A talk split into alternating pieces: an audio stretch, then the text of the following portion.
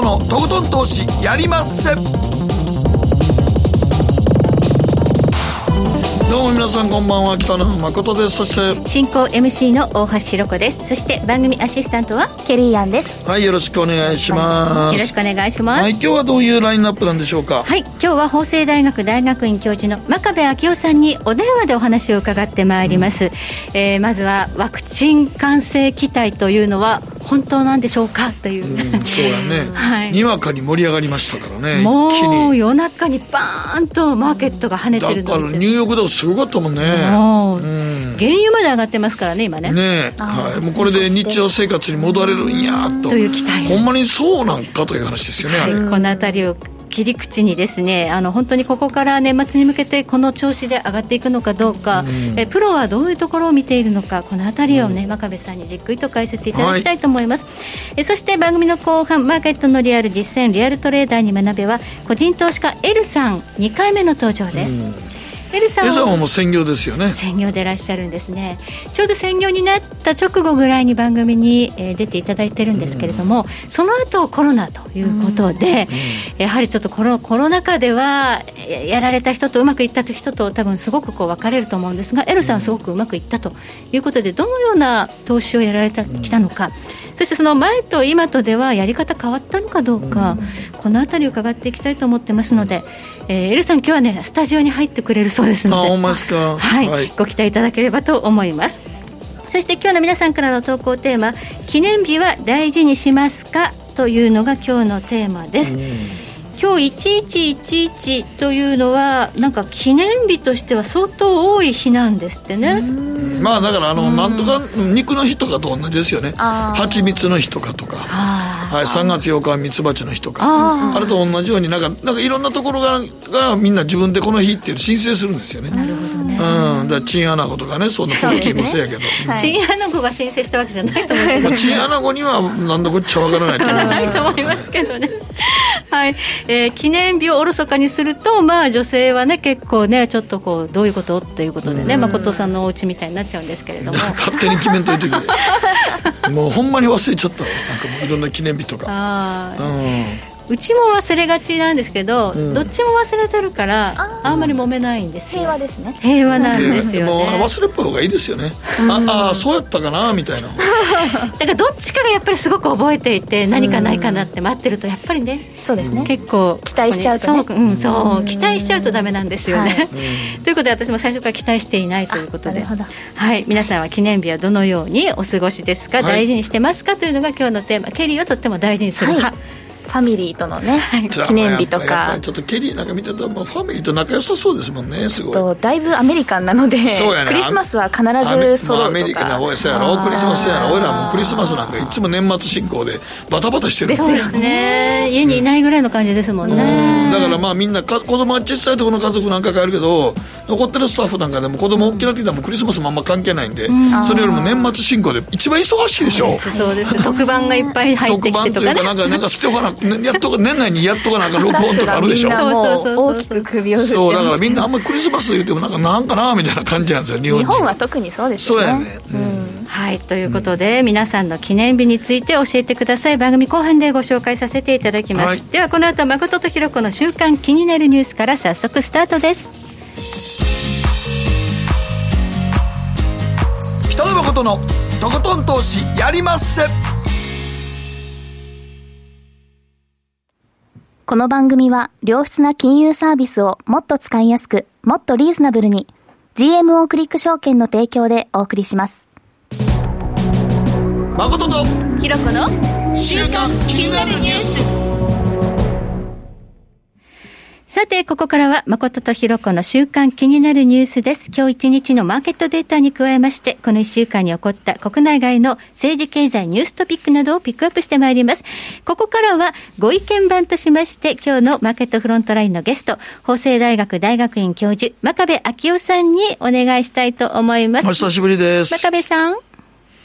よろしくお願いします。こんばんは、よろしくお願いいたします。いやでも真壁先生、もうちょっとまだコロナがちょっと日本も増えてきましたよね。そうですね、あの、身の回りでなんか感染するしたという人たちがですね、うん、ちらほら出てきてますね。あなるほどね。ね。ということで、真壁さん、まあ、そういう事情もあって、今日はお電話になっちゃったっていうのもあるんですけどね。はい、でも、先生、あのいきなりちょっとファイザーのこと聞きますけども、はい、あれってなんかもう、なんかいきなりマーケットはウェイみたいな感じにそうですね。なってますけど。ね、まああのえー、非常に明るいニュースであることは間違いがないんで、うん、まあ、要するに、もう少し時間がかかるだろうと思っていたものが前倒しで出てきたというのが大きかったんだと思いますね、そうですね、マーケットちょっとはしゃいじゃってる感じがありまして、そうですけども、日経平均、まあ、マーケットはそうですよね、あの期待がどうしても先行しますから、7日も続伸してますね、日経平均ね。うん、元気ですよね。440いや、それもニューヨークダウがもうめちゃくちゃ上がったんで、はい、あれなんですけど、実際に、あの、ファイザーのあのワクチン、まあ90%ぐらい効くって言うてるんですが、はい。あれ、実用化はどうなんですかね？えー、っとですね、今あの言われているのはですね、早ければ11月の下旬に配布開始になるかもしれないと。うん、えー、ですから、まあ、あの遠からず出てくるだろうということではあるんですよね。でしかも、あの非常に効果が強いというふうに発表されていますから、うん、えー、そういう意味ではあの、えー、期待の星というところもありますね。ただ問題はですね、はい、これよく内容を、まあ、あの読んでみると、えー、マイナス70度で保管しなきゃいけない。うん。そんな、ね。えー、マイナス70度っていうことはですね、それなりにその専用のそのなんていうのかな、設備を用意しないといけないですよね、うん、そうですね、マイナス70度って、僕、全然関係ないですけど、はい、マグロのあの冷凍したところの倉庫に入ったことありますが、うん、それでもマイナス20度が、えー、そんなもんなのあれ、ね、そう、マイナス20が30ぐらいですよ。そうですよね。マグロでも、うん。マグロでもっていうのが基準が分かりませんけども、でもマイナス70度の倉庫って、またそれはそれで特別にいるんじゃないですか？あのいりますね、それともう一つの問題点は、ですねあの効果、有効期限っていうのがですねえワクチンの有効期限ですか、ええ、10日ぐらいと言われてるんですね。ほえ？じゃあ、それマイナス70度で保管して、10日間。わえ？それって日本、なんか6000万本ぐらい予約してるけどって言って、政府、はい、わーって言ってましたけど、ええ、実質運ぶのって大変じゃないですか。いや、ですから、ものすごく大変だと思います。まあ、これは、あの、今実際に言われているのは、ワクチンは、あの、1000人単位でね、1000人分単位で冷凍で届けられると。ですから、航空貨物で冷凍で届けられるというふうに言われてるんですけれども、まあ、要するに輸送期間を含めて10日間ですから、うん、そうすると、例えば空輸に1日かかったとすると、残りの9日間で、うん、要するにワクチンを投与しなきゃいけない。うんでもそれが例えば、アメリカから本当にまあ日本に売って、まあ、最初アメリカ全土でしょうから、優勢も当然。そ、ねええ、その後日本にやってきて、まあ、あ僕、書き込みには佐川さんが大丈夫やって言ってましたって書き込みがあるんですけども、頼もしいですけど、はい、頼もしいですけど、でもそれでも輸送して、普通の医者で使うとなったら、ちょっと違いますよね、なかなか。と思いますね。あのーお医者さんをやってる友達に聞いてみたんですけど、はいはい、いや、それは大変なことだって言ってましたね。まず第一に、70度でその保管できる施設はあの彼の勤めてる病院にはないんだそうでしょうね、うだから輸送がもし大丈夫でも、いざ病院に来たとき、マイナス70度のまま保管できるっていうのが難しいですよね。そうですね。うんですからあの、要するに分解されやすい物質なんだそうなんで、はいはい、要するに温度が上がってしまうと、要するにもう効果が全然なくなっちゃう、そういう類のものらしいですね。だから、こっからまたもうちょっとうまいこと進化させていくのかな。まあ、あのいろんなことをもちろん考えてるでしょうし、うん、あの実際にねその試験の段階ではありますけれども、うん、まあ、いろんなことを、まあ、間違いなく工夫をしているとは思いますけれども、ただ、今の状況だと、結構、その、なんていうのかな、えー、多くの人に投与して、その今のコロナウイルス、新型コロナウイルスの感染をその抑え込むというにはね、うん、ちょっと今の状況だと難しいかもしれませんね。というような状況の中、まあ、マーケットかなりね、このニュースで大きく上がったんですが、マーケットについてはまた、あの、この後のコーナーでじっくりと伺っていきたいと思います。うん、では、ここで一旦ケリーがこの1週間気になるニュースのピックアップです。はい。では、今日のニュースなんですが、ツイッターに新しい機能が搭載されたのを皆さんご存知でしょうか？この機能は今日なんかね、はい、ツイッターログインしたら、なんか上の方にいろいろこう出てきて、うん、ちょっとドキドキしました、触ったらいけないのかなと思って。いや、触って大丈夫なんですよ。この機能は、フリートという新しい、あの機能なんですけど、今日実装されました。で、どういう機能かというと、はい。この投稿は24時間で、まあ、写真だったり何かメッセージだったりを投稿して、この投稿した例えば今投稿して、明日の11時えー、40分には消えるというものなんですね。消えちゃうのになんで投稿するのって思っちゃうんですけど。ですよね。で、この機能はもう、あの、インスタグラムとフェイスブック、まあ同じ会社ですから、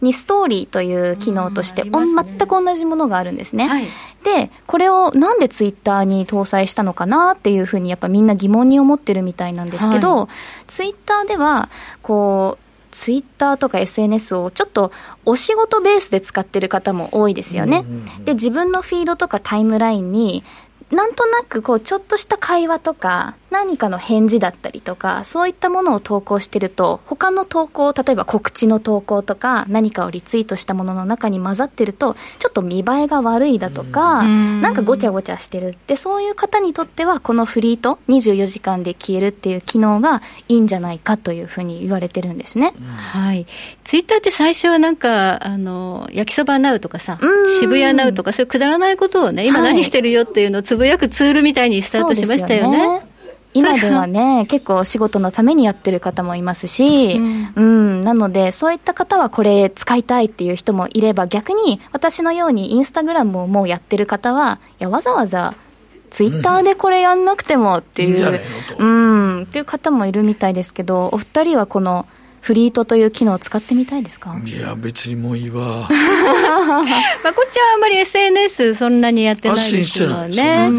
私結構ツイッターはすごいやってるんですけど、この消えちゃうやつを投稿する意味が、今日ケリーに聞くまでよく分かってなかったんですけど、まあ、怪我したくない、なるほど。ごちゃごちゃするっていう、気軽につぶやいたこうくだらないことがつぶやきにくいっていうふうになっちゃってるってことです、今なってるみたいですね、全体的にね。こう意識高い系の人がこうやってるだから今、ツイッターって結構みんな議論する人好きやけど、俺別にあの議論したいと思わないん。で。うんでいちいち誰かが何かつぶやいたことに対して、それは違うんじゃないかっていうのも、もういいやん、別に、そこに時間割いてられへんしと思って。まあ、本業じゃないところにかなりね、これ、本気でやろうと思ったら、すごい。そう、だからもう、誰かがそんなことになって、なんか、わ、炎上し、炎上と、炎上っていうか、なんか、バトってるの見てたら、はい、もうそれやめたらわ、と思うし。うん 私はでも、せっかく実装されたんだったら、ちょっとやってみようかな、なんかなんとかなうとか、ちょっと投稿してみようかなと、はい、夜ご飯とか。夜ご飯とかね、はい、なうなうにこだわらなくていいと思いますけど、はい。い、久しぶりに聞いたわ、なう なう。いや、まだまだ使いますからね、なう、ね、そうそうそうそう、う。そういうことをつぶやく別の、あれが、機能がね、できたわけでしょ？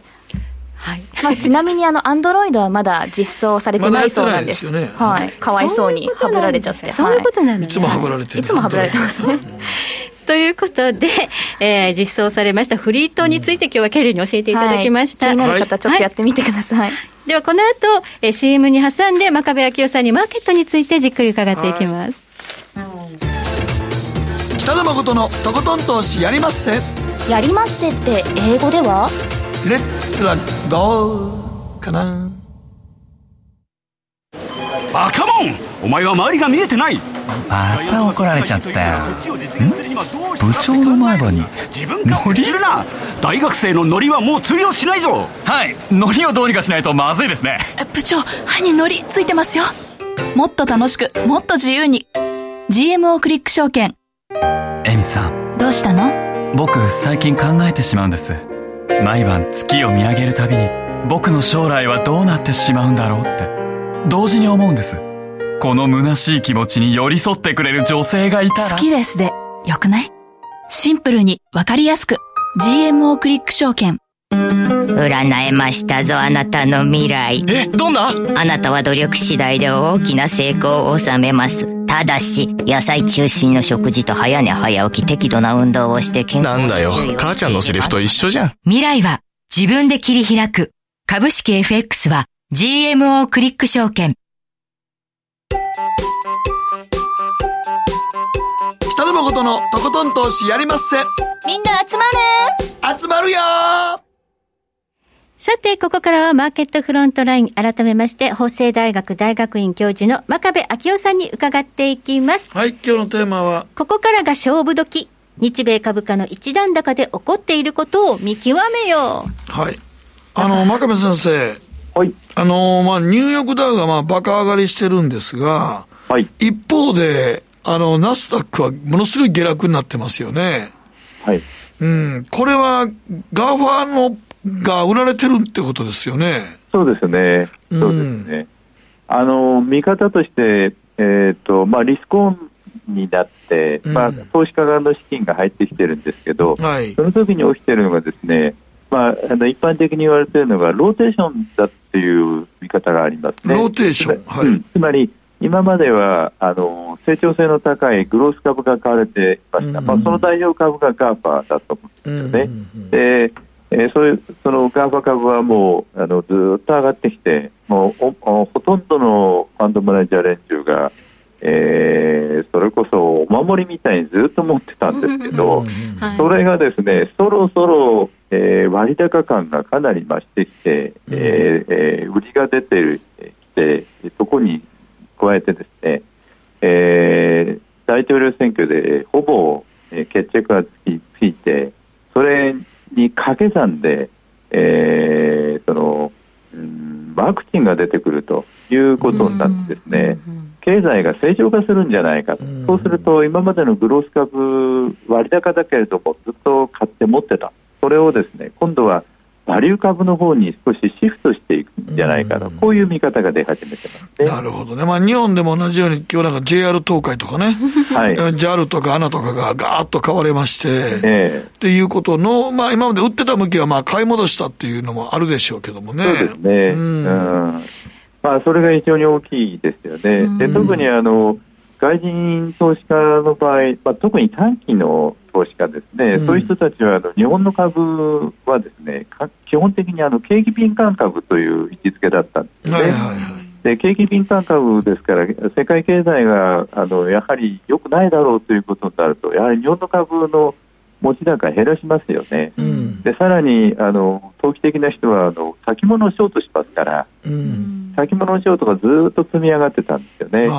ところがワクチンが出てきて、えー、世界経済が元の正常な状況に戻るんじゃないかという、うん、その期待がこう膨らんでますから、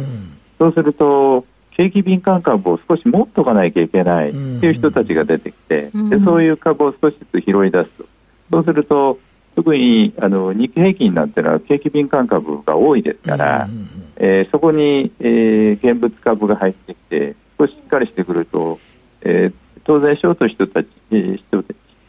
たちは、その買い戻しが入ってきますんでね、うん、どうしても日経平均は上がると、こういう流れになってますね。はい、コロナ禍で売り込まれていたセクターというところですよね。そうですね。はいもう、もう、ものの見事に今まで売られてたところが買われたというところですね。うん、そうか、ロビン・フッターたちもそっち狙ってるのかな、今なら。そうなんですね。あの、うん、ニューヨークの連中とそのメールやり取りしてますとね、個人投資家がですね、意外な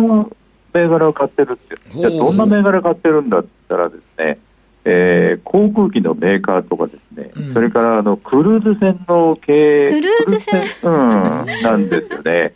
ちょっと早いんじゃないかって言ったら、えー、 too early じゃないか、ちょっと早すぎないかって言ったら、いや、俺もそう思うんだけど、個人投資家がやっぱり買ってるんだっていうことですよね。だからもう、その、いきなり、ファイザーのワクチンで、なんかいきなり反転してますよね。そうなんですね。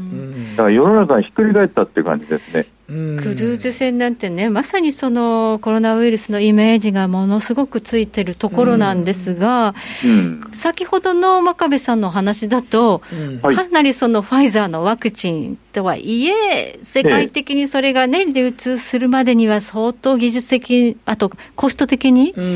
かかるんじゃないのって話ですよね。ええ、かかりますよね、当然。えー、ですから、そういう意味ではですね、まああのえー、バリュー株へのシフト、まあ、ローテーションですね、銘柄のローテーションが本格的に起こるんだろうっていう見方の人と、うん、いや、これは一時的な現象だと、よくよく考えたら、そのワクチンがもうすぐに実用化して、うん、その新型コロナウイルスのですね感染が沈静化するなんてことはもう少し時間がかかるんだと、うん、もしそうだとすればですねやはり巣ごもり需要だとか、それから IT 関連で人の動線がなくても稼げる分野に、やっぱり成長性があるんだという見方、つまり今までの流れがあまり変わらないんだという見方、二通りやっぱり分かれてますね。うん。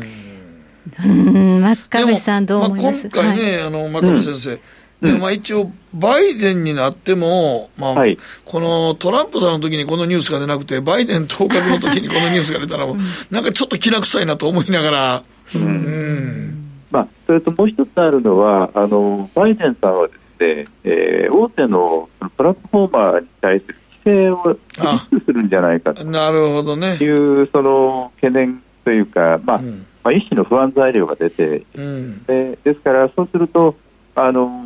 例えばあのあ、えー、その独占禁止法だとか、うん、そういうものに抵触してさ、例えばですね、まあ、そこまではいかないと思いますけど、会社分割だとかね、うん、えあるいはそのその制限をいろいろ業務にかけられるんではないかというようなその見方も出てます。はい。まあ、早速、アマゾンの独占禁止法なんて EU の方から言われてますよね。だからまあ逆に言うと、 GAFA にちょっとはもうちょっとアゲンストなんですよね、向かい風が吹いてると。えーこれが一時的なのか、もうそれでくるっとひっくり返ったのかっていうのは見方分かれているということですが、世界的に今、コロナウイルスの感染拡大が、まあ、問題になってきていることは見逃せない事実ですよね。そうですね、うん、ですから、まああの、ワクチンがですね、はい。えー、実用化されてもすぐにじゃあその例えば今ヨーロッパは結構厳しいんですよね、うん、フランスだとかスペイン、イタリアなんて結構感染が広がってる、それからイギリスもそうですけれどもね。そういうところの感染拡大をじゃあ本格的にすぐに抑えられるかというとどうもねそこまでのその体制が出来上がってるっていうのは考えにくいような気がする。ね、うん、ちょっと気が早いマーケットの織り込みかなという感じはありますね、うん。まあ、期待先行だったという気がしますけどね。それと今の相場でちょっと気になるのは、株価がものすごく上がっているんですが、アメリカの長期債利回りが0.95、98ぐらいまで上がっちゃってるんですよ、ねえー、これはどう捉えたらいいんですかね？えーえーとまあ、いろんな考え方あると思うんですけれども、まず一つはあの、えーと、バイデンさんが、えー、多分まあ来年の1月の20日に大統領に正式に就任した暁にはですね、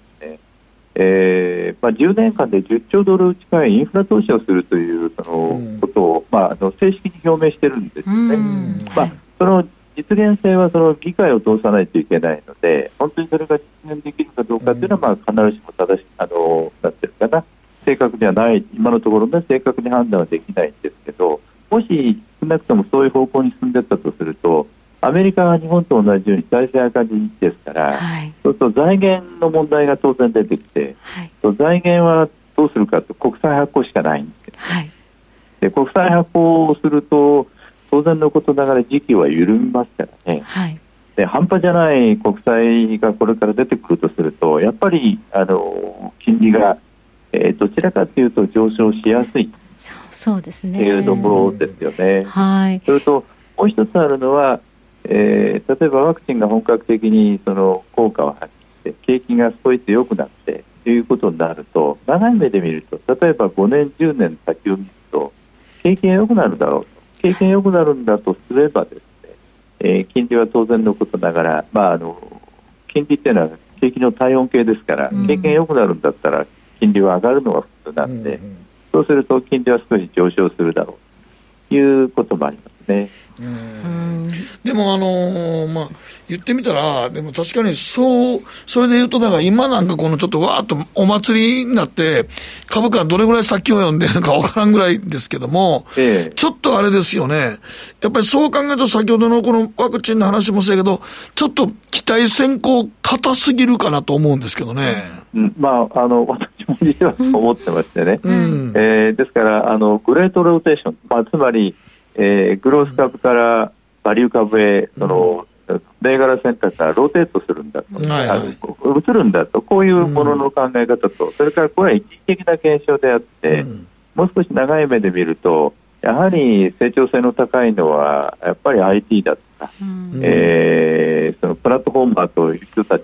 だとうん、えー、いうことになるとですね、うん、えー、短期的に例えばあバリュー株が買われたとしても、うん、そんなに長続きしないんじゃないかと、むしろあの、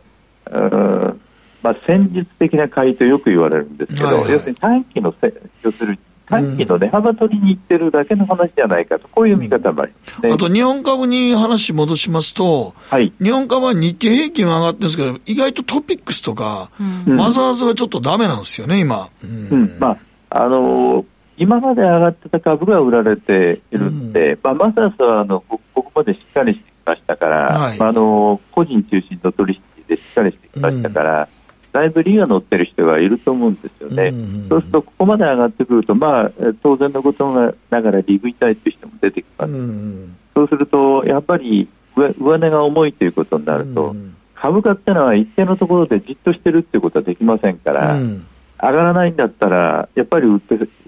売る人が多くなって、やはり難聴になる、まあ、不安定になるということになります、ね、そうですね、だから先物は結構今やっててね、2万5000円ぐらいいってるんだけど、えー、トピックスはあんまついてきてないのよね。そうなんですよね、まあ、そこが一つ面白い、まあ、LT 倍率っていうのがありますよね。はい、えー、日経平均をトピックスで割ったものは、うん、まあ、40年ぶりの高水準という状況ですよね。はい、そうなんですよ、はいちょっとこれがやっぱり象徴的ですね。ちょっと天井感出てるよね。だから日経平均っていうのは、その値傘株の一角で上がっちゃうっていう、うん、そういうインデックスですよね。うん、そうです。まあ、日経平均は単純平均なんで、はい、要するに100円の株でも 10, えー、10円あ100円の株でも1000円の株でも、要するに、えー、一定割合上がってしまうと、うん、その値傘株が多い方が、値動きが大きくなりますね。そうですね、ファストリとかね。うん。え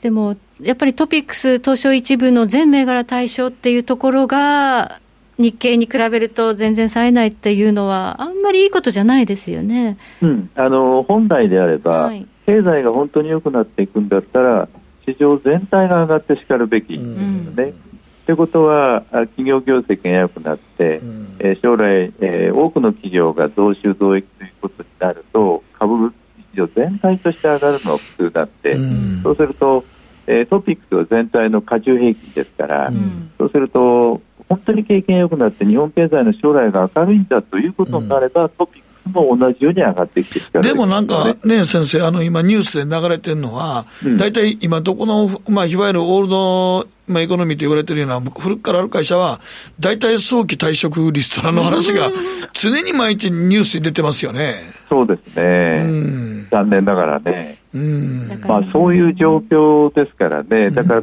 あの、えー、トピックス全体としてはなかなか上がりにくいですよね。ところが、あの日経平均の場合は、えー、単純平均ですから、値傘株が大きく動けば、当然のことながらボラ、あの要するに変動性が上がってきますのでね、そうすると短期で売ったり買ったりする人たちにとって、その動くっていうことは非常に重要なことですよね、収益機会がそれだけ増えるわけですから、で今年に入って、例えば海外の特に短期でその売ったり買ったりする人たちの、えー、行動を見ていると、やっぱりあの特にあのヘッジファンドと言われている人たちですね、こういう人たちは日経平均の先物を売ってる人が多かったんですよね。まああの世界経済がどうも明るくないんだということになると、やっぱり最初に売られるのは日本株なんですね、まあ、そういう意味では。えー、ですから、先物を売るのは、まあ、当時としては当然だったんですけど、それがずっと続いてきたんですね。ところが、えー、ここに来てですね、えー、大統領選挙が終わって、そして、えー、金融政策も超緩和のまま、えー、変わらないだろうと、それに加えて、えー、新しいワクチンが出てくるだ、うん、こういうニュースがですね掛け算で出てきちゃってますから、うん、そうするとショートしたい人たちにとってお尻の人が下が熱くなってくるような状態になってる。うんだから買い物せざるを得ないなるほどね、だからショートカバーで上がった部分もかなり大きいということですね。と思いますね。はいあと、まあ、12月まで、まあ、あと今年もカウントダウンという時期に入ってきてるんですが、うん、えー、まあ、投資家らが気をつけなきゃいけない、そのカレンダー的なポイントってありますでしょうか？はい。えー、っとですね、まあ、毎年そうなんですけれども、11月の半ばぐらいって相場が動きやすいっていう定説があるんですね。はい。その一つの大きな理由はですね、えー、っと、あの、短期で売買する人たち特にヘッジファンドって言われてる人たちなんですけど、はい、ヘッジファンドの契約っていうのは通常ですね多くのって単年度契約、つまり1月の1日から12月の31日までお金を運用してもらって、うん、そして、えー、運用の成績が良ければまた翌年も続ける。悪ければ解約をするという契約になっているケースが多いんですよね。うんはい、ところがあのヘッジファンドの場合にはあのキャッシュポジションを基本的に持ち持たないんで、うん、キャッシュで持ってるんだったら別に投資家の専門の人に預ける必要はないわけですから、うん、そうすると契約で、えー、キャッシュポジションをほとんど持たないという契約になってるんですね。うん、ということはフルインベストつまりいろんなその金融商品に常に投資してるわけですね。はい、そうすると12月の31日に突然解約しますと言われてもお金がありませんから、はい、そのためにえー、45日前、45 days プレノーティスっていう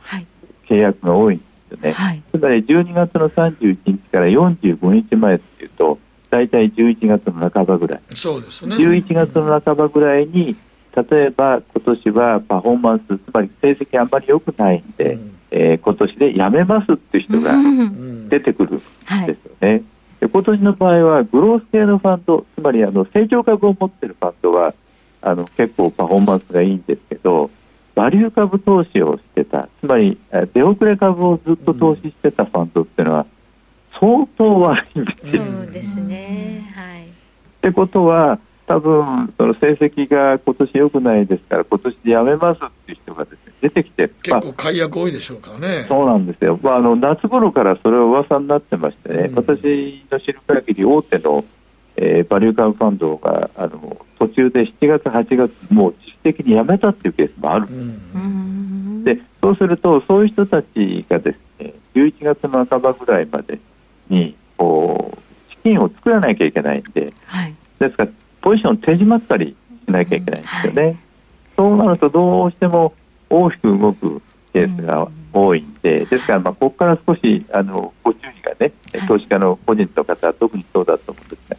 少し注意をしていただいた方がいいかもしれないですね。はい、45日前までにね、こういろいろ解約するという方のために換金売りが出るかもしれないという、うんまあ、まさに今週あたりですかね。そうですね、ちょうどだから来週ぐらいでね、うん、一番危ないとこ迎えますのでね。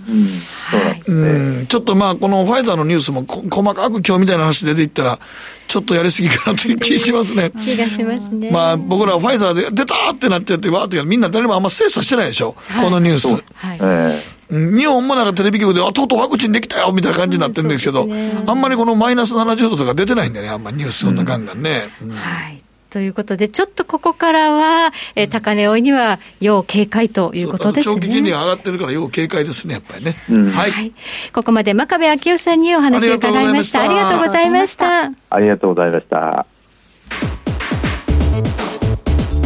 誠のとことん投資やりまっせ。みんな集まれ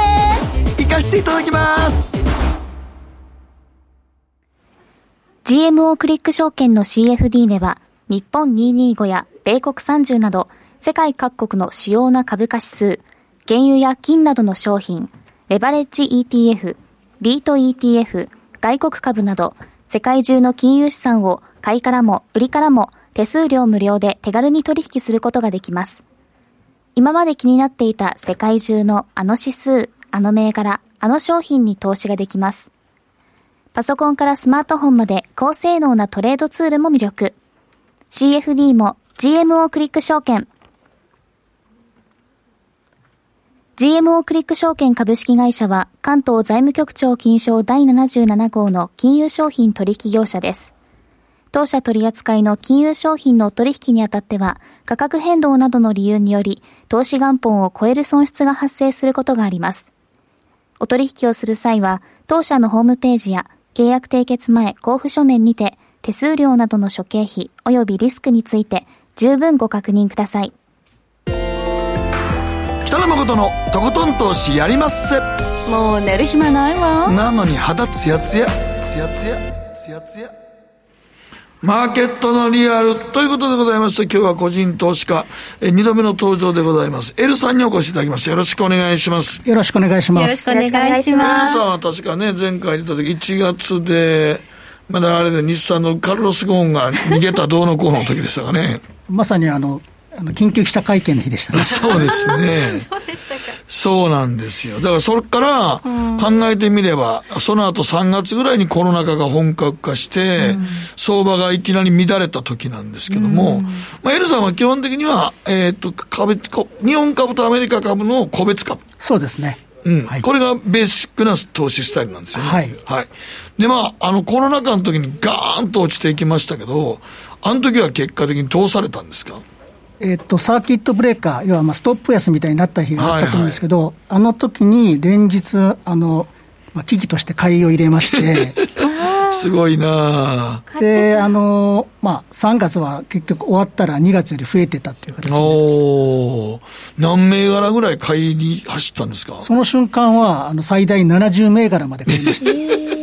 すごい。それは何？今持ってた手持ちの株でも当然下がってますよね。ええ。だけど、そその時まで、そういう時いつも投資は全力ではやってないんですか？あの基本的にですね、割とこう、全力でやるのがなんか好きで、はい、まあ、よくあの常にこう預金あの資金量あの余裕を持っておいてっていうのは言いますけど、はい。はい、なんかいわゆるポジポジ病ででしてね、はいはい、あの常に割とこう投資してるタイプです。でも、ああいう時なんかは、ガーンと日経先物で落ちてきた時に、もういきなり画面つけたら、もうばーっと赤いじゃないですか。ええこうマイナスが出てるわけでしょ。はい。はい、当然ね。でもその時はまだ買い余力はあったんですか？えっと、ちょっとだから、あの、日本株をあらかじめ、あの、売ってて、売ってて、で、あとその、えっと、日本株の、まあ、損が出ても、うん、ちょっと前に、だから、まあ、要はこう、午前中に売ったりしてて、うん、で夜を迎えるみたいな、うん、ちょっと損が出ても、うん、米国株での方がまあ勝機があるかなと思って。ますね。で、その時落ちた時は、はい、結構どっちの株をウエイト多かったですアメリカと日本では。えっ、と、私はあの2019年の1月に、まあ、いわゆるアーリーリタイアをして、はい。まあ、あのそれまでできなかった日本株、要は、うん、あの仕事時間中に日本株できませんから、そうですね、日本株のウェイトが最大5割ぐらいまでになってたんですけども、うんうんまあ、それが、えー、と結局、その3月とかにどーっと投入したんで、うん、今に至るまあ7割ぐらいまで高まってます。はい、うんで、結局、だからそうやって、まあ、サーキットブレーキかかるような時に、わあとりあえず拾い集めたんですね。そういうことです。はあ。70銘柄拾い集めるって結構ですよね。それはもう買いましたってことですか？買いです。買い増しです。買い増しですか？今あるやつがマイナスになってようが買い増しとこう。買い増しですね。まあ、要は毎日あの下がるものが違いますから、うん、今日の買いは何かっていうことで買いを入れました、ね、あ例えばどういうあれですか？まあその主力株はアマゾンとかマイクロソフトとか、アップルとかそんなところなんですけども、うん、それ以外にも例えばロッキード・マーチンだとか、うん、あとその今はもう売っちゃったんですけど例えばその原えーと、エネルギー株とか、石油株とかもあの買いを入れたりとか、うんうんうん、であの、まあ、その後上がったタイミングで売却してますね。それはその下がったから買ったっていうことであって、そのずっとこう、狙ってたってことですか、準備してたんですかね、もうこれ買いたいなと思って、見繕ってた、事前に。えっと見繕って見繕っていたというか、はい、そのコロナ禍になって、はい、こういうマーケットになってから、はい。過去に自分が取引したことがある銘柄を全部一度おさらいをして、5集団が何銘柄ぐらいかなっていうのを点検をし、あと、まあ、あの米国会社指標とかとも,、も見ながらですね、はい、その中からピックアップしてえということは、もう完全にそのコロナ禍の3月の時には、ポートフォリオを再構築し直したってことですよね。まあそうですね。銘柄も入れ替えて、はい、一時でも、あの、そのガーッとなった時は、結構マイナス出たでしょ、単単月で、はい、あの出まして、えっと、3月は確か単月で1200万ぐらいの実現損を出しました。実現損実現損、単月で。それはリタイアしたあの入れ替えに伴ってですね。今はそれカバーした。カバーしてます。はい。そのその時はちょっと焦りませんでした、実現損っていうのは結構。いや、もう慣れっこになってます、ね、慣れっこ。慣れっこってのはすごいな。1000万ぐらい大したことないのかもしれないですね。そうですね。全体のポートフォリオから見ると、1000万ぐらいは許容っていう感じでしょうね。うん。はい、あのなんとかやりました。なんとかやると。それをじゃあこうカバーしてまあ、今こう上がってきているということで、うん、今はもう年間パフォーマンスとしてはどのぐらいになってるんですか、ね、えっと、今の、えっと、今日現在で、うん、えっとまあ、要は年初からの生活費を、まあ、工面した上で、えっと、去年の年末対比で9%ぐらい資産が増えてます。生活費抜いて、はいということですからね、立派なもんですよね。立派ですね。はい。基本は、あの、売りからはやらないで、買いからそうです。はい。じゃあさ信用取引はどうなんですか？信用取引もあの会社会社員の時はやったことやったことなかったんですが、うん、辞めてからまさに3月から始めまして、うん、今年の？はい。でたまたま3月にあの記憶があるかもしれないですけど J リートがすごい下がった時があってコロナで大暴落しました。株以上に下がったので、うん、その J リートであの信用を使って全力買いしました。そのそその時に J リートを買買おうと思った動機は何ですかね？やっぱりその、なんですか、マーケットをいろいろ見ていたときに、うん、あのやっぱりこう、常識的に見て、見て明らかに異常値だと思った、ね、やりすぎの売られすぎやと、はい、いくらなんだよだってあのリートは一番なんかあの手堅くみんな買ってましたからね利回りもいいし。いいしということでね、うん、なんかもう自分の将来の年金にするぐらいの勢いでリート持ってた、うん、それが全部なんかこう投げ売りのような状態になっていたわけですよね。うん、ただ、リートもいろんなリートがありますよね、ホテルだったり、商業ビルだったり。そうそうあとまあ商業ビルとかね、ねまあ、結構。ね、都心の商業ビルとかありますけども、そういうのはちょっとその選ぶのに結構コツがいったりします？えっとそのそういう意味では商業ビルを割と中心に、うん、あと物流とか、ホテルとかは買わなかったですね、そこは偉いですね、ホテル系リートはいまだにまだあの上がってないですからね、やっぱりね。辛いです、ね、でも一番いいのは、物流が一番良かったと違いますかね、あそこはあんまり影響を受けてないですからね、リートが。だただ、一緒に売られましたからね、物流系リートも。うん、リアルエステートとかとか代表銘柄を買ったりとか、うん、あと ETF を使ったりとかして、うん、はい、まあ、あの暴落の時に、まあ、どこで下げ止まるか分かんないのにこう買うっていうのは結構勇気いると思うんですけど、そういう時にこうインする時には、もうテクニカルってなんか見たりしますか？あんまりそんなのは見ないですね。見ないんですね。うんはいもうここまでだから、だからそう考えるとテクニカルとかじゃなくて、うん、もうああいうなんか、ね、もうジェリートもそうですけど、物流系も、なんかとりあえず、え、え、なんでこれ落ちんのっていうやつも、猫さんしても何にも落ちていくから、はい、逆にあそこで拾う勇気がいるんですよね。はい、まあ俺も落ちるナイフ捕まえに行くの好きやけど。そうね、またまたずるっと行くかもしれないじゃない。行くかもしれんねんけど、まあでももう、そこはえいやと買っとくしかないと。逆にチャンスやと思うんですよね。チャンスと思いますね。まあそんなに安く、めったに買えないってことですよね。はい、ということで、まあ、このリバウンドは J リート中心に買ってきたということですね、うん、で今はポートフォリオ、アメリカ株の方が大きいですかね、7割ぐらいです、ね、7割、米株、はい、米株も今、あの先ほど真壁さんからのお話もいろいろあったんですが、今、ちょうどリバランスが起こっていて、そのグロースの GAFA の一角から、うん、その景気敏感の方に行ってるような話がありました、これ、一時的なのか長期的なのか、まだわからないって話ですけど、ここはちょっと気になりますか、こういう大きなうねりって。うん、ちょっと気になるんですけど、うん、えー、とその3月とかにその米国株を増やしたときに、はい、その単純にその IT を、ガーフを高めるとかっていうことはせずに、うんうんうん、その守りを意識した運用っていうか、はい。あの生活必需品のセクターを高めたりだとか、うん。はい、まあ、ちょっとちょっと一工夫一工夫してまして、じゃもうそのグロースだけじゃないポートフォリオになってるんですね。なってますね、はい。生活必需品とか、やっぱコロナ禍の時はもうね、あんまりもうちょっと先が見えないっていうかね、そういう内需も入ってるってことですか？じゃあ、ここはあんまりもいじらないでって感じですか、ね、はい、むしろあの今ちょっと GAFA とかがまた売られてますんで、うんうん、少しずつまた拾っていこうかなと思って。買っていこうと、ここからまた、はい、今だって売られてますもんね、今考えたらでも、あのね、世界的に考えたら、あんなグーグルとか、まあ、規制がどうのこうのって言われてますけど、まあ、残りますからね、潰れるとは思えないですからね。はい、あのよくその GAFA の次が何だとかって言われたりするんですけど、その資金力だとか技術力とか人材とか考えたらですね、当面有望な状況変わらないのかなと思ってそうですよね。結局だから、グーグルは、グーグルですからね。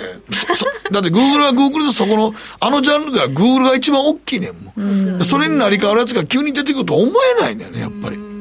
そうですね、うん、巨人は巨人だということですよね、まあ、そういう中で、じゃあ、ポートフォリオの7割米株、3割の日本株は今、どういう運用スタイルでしょう？日本株も、えっと、実は45銘,、まあ、45銘柄銘柄から持ってるんですけど、はい、そのうち30数銘柄は、まあ、ほぼ固定で、は。であと十何銘柄とを、まあ、信用も使いながら、あの機動的に運用してます。うん動かさない銘柄っていうところに何か特徴があるんですか、うん、それはもうあの内需、外需あの、あと規模とかも割とバランス、まあ、いろんなバランスを取って、はいはい、あの動かさなくていいような感じで、まあ、あんまだから、まあ、一方でその、あんまり割高なものは持たないようにしてます、ね、基本的にはバリューでポートフォリオ組んでるんですね。そうですね。グロースじゃないというところですね。はい、下値不安があんまりないところで、ガチッと持って長く運用して、そこになんかこう、配当目的のやつとかも入ってるんですで配当目的はですね、その辞めた、仕事を辞めた時にちょうどこの、例えばフィリップ・モリスだとか、はい、ああいうのにですね、はい、すごい投資をしたことがあったんですが、えー、あのブログにも書いてるんですが、単独、それだけで、あのフィリップ・モリスだけで800万円ぐらい損とかはしたことがあったりとか、えー、ちょっとやっぱり失敗はしてます。まあ、高配当でも価格が、ね、GT とか一遍買われてませんでした、はい、GT も買ってました。どうですか、JT 株ってあんまりね、堅調に推移してはいないと思うんですが。JT は結構その、まあ、株が下がってきたことで、懸念を表明される方、多いんですけど、うん。はい、実際にはそのそんなに業績は悪化してないですし、うん、まあ、引き続きあの、要は2000円以下であれば、買えるんじゃないかなと思いますね、うん、そうすると、インカムで JT は損してないって感じですか？してないです、トータルで損してないです。配当利回り高いですもんね、今、株が下がってきたから。7%ぐらいありますね。そうですね、ちょっとこのコロナ禍で業績悪くなったら、その減配するんじゃないかとかね、いろいろ心配するそのインカム投資向きのね、株ってあるんですけど、そういうのはちゃんと選んでるんですかね？はい、あの米国株もですね、はい、あの組入れトップあの VIG というですね、はい、米国増配株式 ETF っていうのがあるんですけど、はい過去10年以上増配の実績があるあの銘柄で組、うん、あの構成されたような ETF とか、はいはい、それに入っているような銘柄を実際に個別でも投資してます。なるほど。ではその動かさない30何銘柄じゃなくて、信用を使って今、バタバタ動かしている日本株は、どういうやり方でやってるんですか、えー、っとですね、まあ、例えばこう、毎日の下落ランキングトップ10とか出ますよね。ありますね、ランキング。あの下がったやつに逆に注目して、だから過剰に売られているものがないかっていう目で見てます、いつも。基本はじゃああの、高いものを売るんじゃなくて、安いものを買うスタンスなんですね。はい、あのそういう感じですね。売られすぎの銘柄を買う、まあ、逆に言うと逆張りでやるわけですね。はい、ただあの、売られるにはやっぱり理由があるので、はいその銘柄がそんなに成長性もないので、まあ、比較的、まあ、短期トレードになっちゃいますね。まあ、デイではなくて、スイングぐらいですか？スイングぐらいですね。スイングでのリバウンド狙いをやってるということ？それでコツコツ利益を。コツコツ。これは結構腕がいるんじゃないですかね。そうですね。これはあのまあそれはちょっとこう今、給与収入がないので、はい、毎月あのそういう意味でそこでキャピタルをまあ稼がないといけないっていうのがあって、まあ、ただ、まあ、今のところできてますね。そうですね、7割ドル建てだと、その3割の日本株の、まあ、投資の中から生活費出していかなきゃいけないですもんね。はい、ですね、動かさないところじゃなくて、動かしているところから、基本的には、まあ、現金化するってことですもんね。それが、まあ、なんかなぜかできているっていう感じですね。いや、すごいですね。うん、でも、あの、例えば、こうやってあの、安倍総理から菅政権だったんですけど、ああいう時はなんか、こう、例えば今、ね、あの、まあ、言ってみたら、風力発電とか、まあ、ちょっとエコの方に行くって言ってるじゃないですか。脱炭素。脱炭素。ああいうのは注目されてます？日本銘柄のエコ銘柄とかには全然注目してないです、ね、ああ、でもバイデンさんの中だったら、当然ね、はい、あのまあ、パリ協定にも再び参加するでしょうし、世界がそっちにね、うん、世界的に言っても、だからね、電気自動車、で例えばあの、アメリカの電気自動車、テスラ。テステスラなんかはどうやったんですか？テスラは、私はどっちかっていうと、その評価されすぎっていう目でずっと見てきてたんですけど、はいはい、足元では、ちょっとずつ拾ってます。はい、拾ってるんですね、はい、じゃあ、まだ上がると。うん。えっと、だから安くなってる時に少しずつ買っていこうかなと思ってます。まあなんかね、あの気がつけば、なんだかんだ言いながら、世界的な流れは電気自動車に移ってますからね。うんうん、そうですね。うんじゃあもう菅政権が打ち出してる脱炭素とかあとね、あの今、デジタルトランスフォーメーション、DX とか、なんかあんまりそういうテーマで選んでたりとかっていうやり方はしてないんですかね。してないですね。うん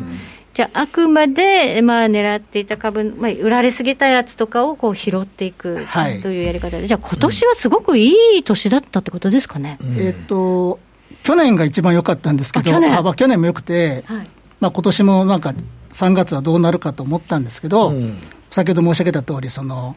十数パーセントでは回ってると、うん、去年の相場って、どうして良かったんでしょうか、去年は日米ともにあのすごい、まあ、利回りがあって、はいはい、でどっちかっていうと、アメリカがすごいあのパフォーマンス良かったんですけど、去年はあのただ先ほど申し上げた通りあり、タバコ株で損したんで、ちょっとそのアンダーパ米国株はアンダーパフォーマーで、ただ日本株はなんかすごくそこです、逆にマーケットに大幅にアウトパフォームしたって感じですね。はいじゃあ、ここからの相場と、ここからの自分のスタンスっていうことについては、できたらちょっと、ね、あの注目銘柄も教えてもらいたいですね。はい。えっと、スタンスのところは、えっと、これからのスタンスっていうのが、その、来年にかけてっていう形ですかね。ねはい、えっと、去年はまあその、先ほどの真壁先生のところもあったんですけど、まあ、その、なんだろう、財政を使っていくってことで、まあ、金利がちょっと上がっていくっていうところあたりは、はいまあ、気にはしてるんですけど、はい、やっぱりその各国の中央銀行が、まあ、その金融政策を強力に発揮しているので、はい、まあ、あのマーケットについてはまあ中立に考えています。はい、それで、えっとまあえー、どうなんでしょう。あの足元のところはですね、やっぱりワクチンの開発動向のところは当然気にするんですけど、うん、やっぱりまずは円滑な政権移行がなされるかどうかっていうところが一点ですね。はいあとその先ほど申し上げたその金長期金利の動向、うん、それと、えっと、日本っていうことではなくて、やっぱりいろいろそのバイデンさんが打ち出す政策の中では、私はやっぱり環境政策が一番注目してまして、まあ、そのそれを受けて日本の対応が変わるのかも含めてですね、注目をしています。うん、はい。その中で、米株で注目している銘柄っていうのは、どんなところがあるんですか、はい、それでちょっと面白くないんですけど、はい、やっぱり GAFAM かなと思ってます。はい、落ちたら拾うという。はい。なるほど。やっぱり GAFA ということですね。やっぱり強い、ね、いや、落ちたら拾いどころだと思うよ。プラットフォーマーとしてもあれ以上巨大なもん出てくると思うもん。ん GAFA の中で、どれが一番かなっていうのは考えたことあります？私やっぱアマゾンです。アマゾン。はい。アマゾンな、うんアマゾンは今の時価総額1位じゃないですけど、うん、私の中では5年後、まあ、5年数年後にはあの再び瞬間的じゃなくて、はい、時価総額世界一の地位にあるのがアマゾンかなと思っています。はい、わかりました。ありがとうございます。ありがとうございました。今日はエルさんをお迎えしまして2回目ですがお話伺いました。どうもありがとうございました。ありがとうございました。北野誠のとことん投資やりまっせ。やりまっせって英語では？レッツラゴーかな。すると川上からどんぶらこどんぶらこ。どんぶらこって何？桃が流れてくる音だよ。じゃあかぼちゃは？こ天ぷらこ天ぷらこかな。鳥は？唐揚げこ唐揚げこ。パパおやすみ。置いてかないで。頑張るあなたを応援します。GMO クリック証券ねえ先生好きって10回言って。それ10回クイズでしょ。いいから。じゃあ好き好き好き好き好き好き好き好き好き好き僕も先生好き。え？もう。思わず笑みがこぼれる。株式 FX は GMO クリック証券。あらっしゃい。ご注文どうぞ。うんと大盛りラーメンにトッピングでチャーシューコーンメンマ海苔それに味玉白髪ネギね。あバターとワカメも。全部のせ一丁。シンプルにわかりやすく。株式 FX は GMO クリック証券。さて、ここからは皆さんからいただいた投稿を紹介していきます。今日のテーマ、記念日大事にしてますか？鬼嫁サンバさんから、はい、一応大切にしてます。昔妻が30歳の誕生日の前の日に急に早く帰ってきてとメールが来て、うん、何の休養かなと帰ったら今日は私の20代最後の夜だからと言ってきたんで 僕はそんなどうでもいいことで呼び出したのかと言って怒ってしまいました。そしたら妻から強烈なビンタを食らい1週間ぐらいは口を聞いてくれなくなりました。はい、ということですね。それは怒る。それはでもさ、気持ち的にはね、みそじに乗る、ね、前だから会いたかったってことだよね。ちょっとそれはビンタされますよ。ね。ね。続いては？こんな話より株の話しとき 続いては、はい、えー、チンアナゴよりニアナゴが好きさん。僕は毎日が記念日だと思ってる。だからあえて特定の日を記念日にしなくてよくない？と言って、はい、彼女の誕生日や付き合いだした日を都合よくスルーしていたのですが、はい、付き合う彼女と長続きしないので少し考え直した方がいいのかなと悩んでます。毎日が記念日だと思ってるって結構キザですね。キザかと思ったらでもあの都合よくスルーですからね。まあね。はいまあ方便ですよね、続いて慎太郎さんです。我が家の記念日は私の方が大事にして嫁さんはあっけらかんとしています、うん、誕生日や結婚記念日にお花やプレゼントを送るとああそうだったってな具合です、うん、でも節分の恵方巻きそれから冬至にかぼちゃを食べるなどはしっかりやるので行事は好きなはずなんですかね、と四季折々の。そっちの方おせちとかね。ある時急に家の中のお風呂にねなんか、うん、勝負とか？勝負とか浮いてるとか。記念日ですよ。節分とかにね。大事な。日本のね、まあでもいいじゃないですか。四季折々ね。なんかすごくとっても季節を、そうそっちの方が大事やね、わびさびが大事だと思います、はい日本だとね、はい、もう一枚いきます。はいこちらですかね、はい、えー、中堅さんから結婚日記念日結婚日誕生日と忘れてしまったら嫁から何をされるか分かりません。次は嫁の誕生日控えていますが何をプレゼントするのか悩みどころです。でも私の誕生日は何もなさそうな感じがするのでそれが嫌です。まあそれは公平にいきましょうよねってことですよ、ね、L さんはどうですか？記念日。しっかり覚えてます。おおやっぱさすがですねはい。覚えてねちゃんとプレゼントあげましょうね皆さん、ね、はい、時計の針は23時27分回っています。北野誠のとことん投資やりまっせ。この番組は良質な金融サービスをもっと使いやすくもっとリーズナブルに GMO クリック証券の提供でお送りしました。さあ、ここからの、えー、重要イベントということなんですが、あと3分で、えー、冬時間のアメリカ市場がオープンするそうか、冬時間か。でまだ開いてないんですよね。開いてないんだけど、うん、どうやら株は堅調、今、金とかがね、めちゃめちゃ下がってきてるというような感じですね。今まあでもそうかね。今日の話聞いてちょっとなんかもう怖いな。あの、ファイザーのね、